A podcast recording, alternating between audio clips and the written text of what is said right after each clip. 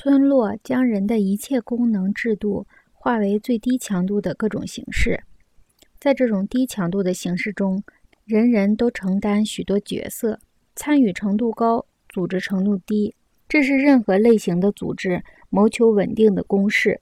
然而，村子膨胀发展为城邦时，又需要更大的强度，并必然导致更大的功能分裂，以对付这一强度和竞争。村民都参与季节性的仪式，这些仪式进入城市后，演变为专门的希腊戏剧。芒福德觉得，村落的尺度在希腊城邦的发展中一直占上风，直到四世纪。出自历史名城。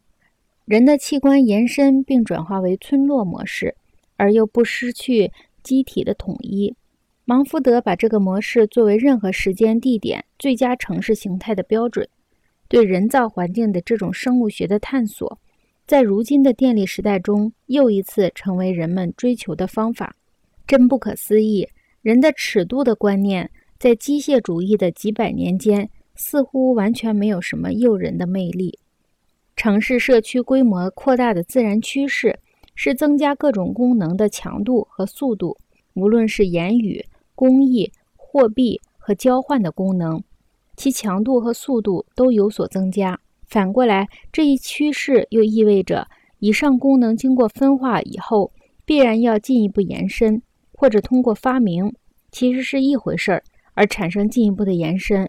所以说，虽然城市形成了人的一种保护性外皮或盾牌，但是这一层外皮所付出的代价，却是城墙之内最严重的斗争。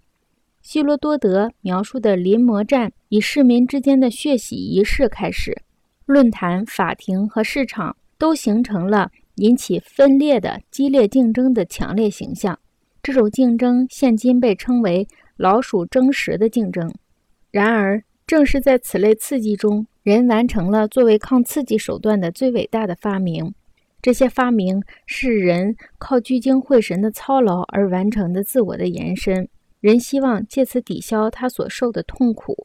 医学之父希波克拉底用希腊字“辛劳”来形容人体与疾病的斗争。今天，这一观念被称为“体内平衡”，即机体维持力量的策略上的平衡。一切组织，尤其是生物体，在外部冲击和变化的动荡中，都竭力维持内部情况的稳定。作为人体的延伸的人造社会环境也不能例外。城邦作为一种政体的形态，在回答新的压力和刺激时，总是用随机应变的新的延伸，总是努力去运用维持力、恒稳态、平衡机制和体内平衡。